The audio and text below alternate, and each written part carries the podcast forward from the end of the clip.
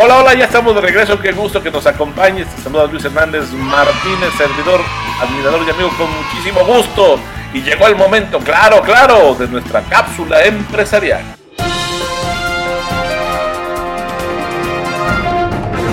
Hola amigos de Alta Dirección Jurídica, les saluda Montserrat Cruz y en esta ocasión tenemos a Ricardo Alexanderson de la Oficina Delta de Tecnocasa y a Enrique Cedeño de la Oficina de Educación.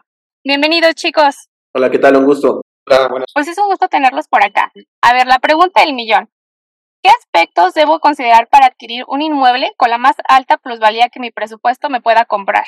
Creo que la parte importante que tenemos que considerar a la hora de, tener que escoger un inmueble con la mejor plusvalía que podemos tener es tener en claro qué zona eh, realmente estamos buscando y sobre todo tomar en cuenta los factores como son qué ubicación estamos buscando, eh, qué tipo de inmueble también estamos buscando, para tener en cuenta también sobre todo qué tipo de, alternativas tenemos. Si queremos comprar un departamento, si queremos comprar una casa, por ejemplo, si estamos buscando algún departamento, tenemos que tomar en cuenta cuáles son las mejores opciones de departamento. Por lo general, las plantas bajas y el último piso son los, son los departamentos que generan mayor plusvalía y también la edad del inmueble. Como comenta eh, Enrique, en este mismo sentido, pues bueno, tenemos el tema de la plusvalía eh, y que hay cuatro, cuatro puntos que yo considero muy importantes para poder pues, saber si la plusvalía de un inmueble va a ser bueno o no.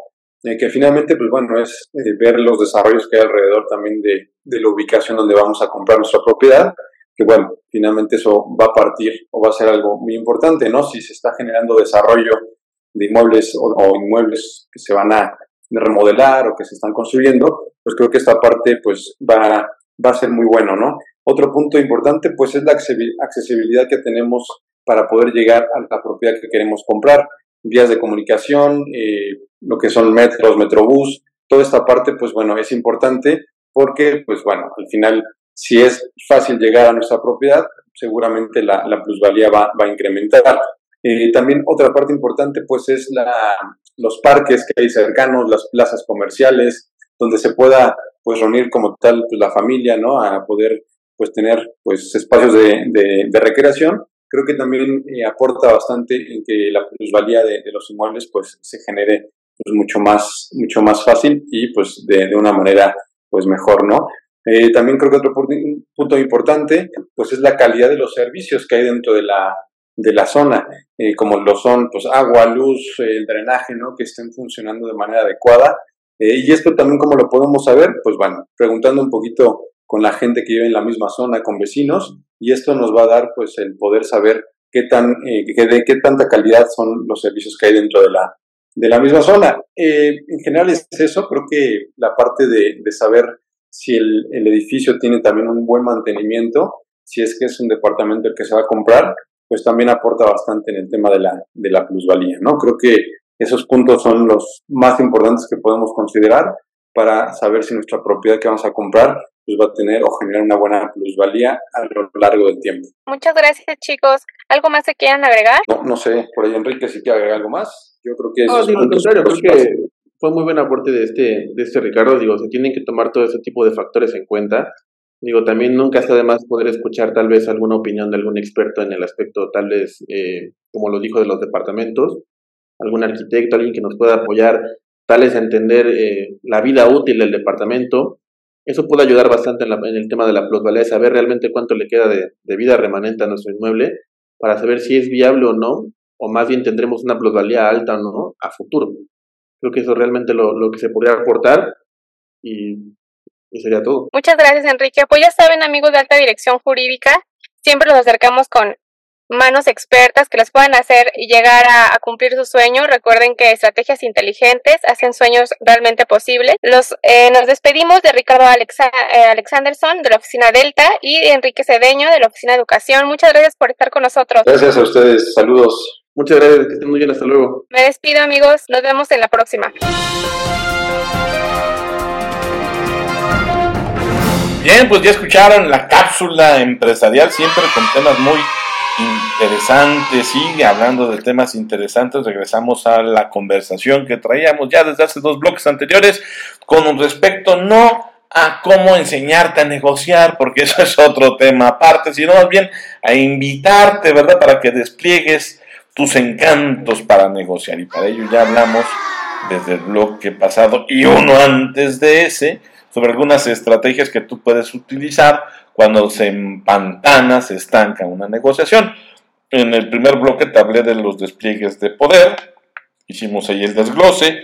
Más adelante, en el segundo, hablamos de los despliegues de procesos. También te hicimos el desglose correspondiente. Y ahora, bueno, vamos a platicar acerca de los despliegues de aprecio que puedes utilizar cuando las negociaciones se empantanan, insisto, o no jalan, no avanzan, o nomás no ocurren, ¿verdad? Entonces, bueno, ya, esta sería la, tercera estrategia eh, que queremos comentarte. Conforme los participantes se fijan solamente en sus demandas, es posible que la comunicación se deteriore, se haga enconada o simplemente cese.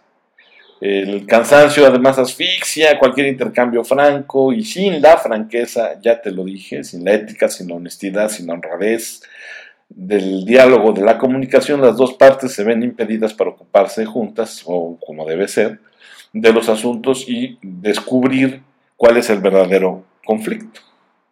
Los despliegues de aprecio buscan eso, justamente romper esos ciclos, esos... Eh, ciclos negativos impiden la negociación. Es, más, eh, de manera explícita fomentan la confianza y estimulan a la otra parte a participar en un diálogo.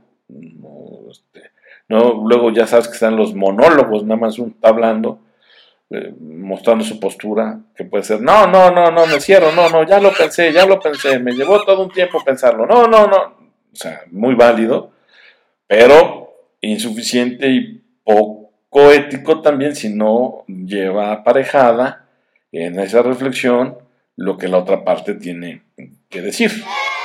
Y es que ese tipo de posturas no solo desvían la dinámica de la negociación de práctica del tono de oposición, sino que además contienen una promesa oculta, pues la otra parte la desconoce lo ignora, ¿no? Por eso es que cuando los negociadores demuestran que aprecian los intereses, la situación o el prestigio del otro, la negociación se abre a diferentes perspectivas. Y también se abre a diferentes ideas, opiniones y sentimientos que también juegan y determinan la negociación. Entonces es importante que eso lo tengas en cuenta. Por eso, siempre que te resulte posible y te pido que te esfuerces porque siempre te resulte posible, ayuda a los otros a salvar las apariencias. Dentro de estas estrategias que contiene el despliegue de aprecio, ayuda a los otros a salvar sus apariencias, ¿verdad? porque todo el mundo se preocupa o le preocupa su imagen, así que cuando los negociadores se ven a sí mismos y ante otros que son importantes para ellos, pues muchas veces pesa tanto como los puntos específicos de un acuerdo. Entonces, ayuda a la otra parte, ¿verdad? Este, y no hieras la autoestima del otro frente a un jefe, compañero o, en privado, porque lo más probable que, que, si haces eso es que tus demandas sean rechazadas. Entonces, siempre, siempre, siempre, y hazlo de manera honesta, además, ayuda a los otros a salvar las apariencias, porque son temas muy sensibles. También mantén el diálogo abierto. Hay ocasiones en que las pláticas no despegan porque el momento no es el apropiado. Punto. se acabó así. No es el apropiado para que uno de los participantes tome una decisión. A lo mejor, o quizás debido a, que la información es insuficiente, o simplemente la otra parte no está lista para tomar una decisión. Entonces, este, pues tendrán sus razones, sus buenas razones, motivos que para esta persona, esta parte le parecen sensatos. ¿no? Y por ello pues no negocia y menos se atreve a tomar una decisión y, no se encarrila ni siquiera a pensar en que se pudiese negociar su postura. Entonces, apreciar esta disposición no quiere decir que se abandone o se posponga lo que tú quieres negociar, no, no, no, o sea, lo que se requiere aquí es un negociador que mantenga abierto el diálogo sin presionar con el fin de lograr un acuerdo de inmediato, que no va a ser posible. Entonces, Ahí tú, con este despliegue de aprecio, lo que haces es facilitar la oportunidad de que salga a la luz otra información y brindes al otro lado un poco de más tiempo para que pues repiense sus ideas y ajuste sus eh, predilecciones iniciales, así como sus pretensiones. Entonces, eso, eso también, también te sirve. Y finalmente, dentro de lo que estamos llamando despliegues de aprecio, solicitar nuevas perspectivas también te puede resultar de mucha utilidad. Uno de los obstáculos más grandes para las negociaciones efectivas y gran causa de que se llegue a un punto muerto es la tendencia de los negociadores a dejarse entrampar por sus perspectivas personales.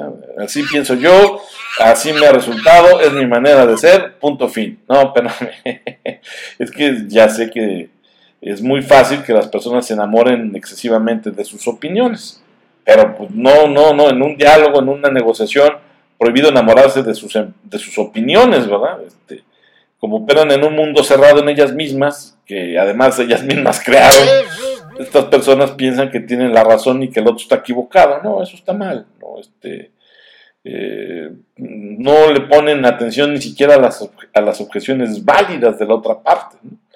Entonces, este, por eso es que no captan señales de que sus palabras en realidad pudieran desde otra perspectiva, pues ni siquiera estar abonando a la resolución del conflicto.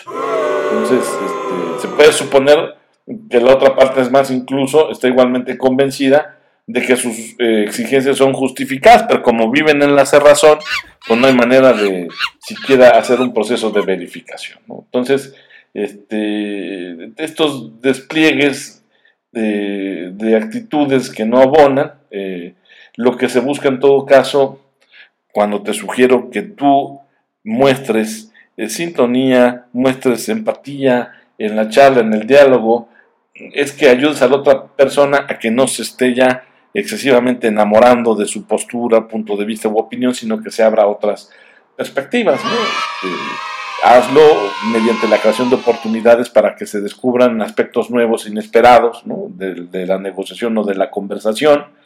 Y entonces, si logras esto, los despliegues de aprecio te van a ayudar a superar los puntos muertos. Pero sí es importante que entiendas que las objeciones de la contraparte, que aunque pudieran parecer válidas, son el producto de una postura cerrada y de un particular punto de vista. Por eso es importante que tú ayudes a que se abra el panorama y se vean nuevas perspectivas. ¿eh? Sí, ya sé, bueno, tenía que terminar el comentario, ya escuchaste, están aquí duro y dale con la, con la puertita, con la ventanita, cosa que agradezco pero pues, este, a veces uno quisiera seguir hablando y hablando para dar más información que se le viene uno a la mente, aunque luego no es necesario ni tampoco prudente. Así que le voy a dejar aquí. Gracias por avisarme, pero no me voy sin comentar el, cierre, como siempre lo hemos hecho en esta quinta temporada, del, del refrán, ¿no? de la Vox Populi Vox Day. Y para esta ocasión el equipo de alta dirección jurídica, el equipo de producción, gracias a alta dirección jurídica, utilizó el refrán más sabe el diablo por viejo que por viaje. Es que la experiencia del director afuera y dentro del negocio es un factor invaluable de éxito. ¿eh? Quienes dirigen conociendo y dominando las entrañas del negocio pueden ver en los más tenues matices de la empresa y del entorno los peligros y las oportunidades que se gestan. Pueden imaginar con gran detalle los cambios que convienen emprender para que el negocio sea más rentable, más eficaz, más sólido, más competitivo. O sea, dirigir se aprende dirigiendo. Esos muchachos que ya quieren que todo se descargue de una app, desafortunadamente. Hay una cosa llamada experiencia y a dirigir se aprende dirigiendo. El oficio de dirigir se desarrolla si se tiene voluntad de aprender y mejorar. Hacerse viejo, en cambio, es una fatalidad que agota el horizonte. Por eso uno debe siempre tener un propósito, una meta, un algo que conseguir, un hacia dónde dirigirte, porque más sabe el diablo por viejo que por diablo. ¡Eh! ¡Chúpate esa mandarina! Hombre, muchas gracias por estar aquí con nosotros, gracias por acompañarnos. Tu amigo servidor Luis Hernández Martín se despide y te agradece la atención prestada a este programa. Por favor, sé feliz, sonríe, sonríe, abrázate, busca siempre ser mejor y acuérdate, dice y dice bien que la vida es muy corta. Hasta la próxima.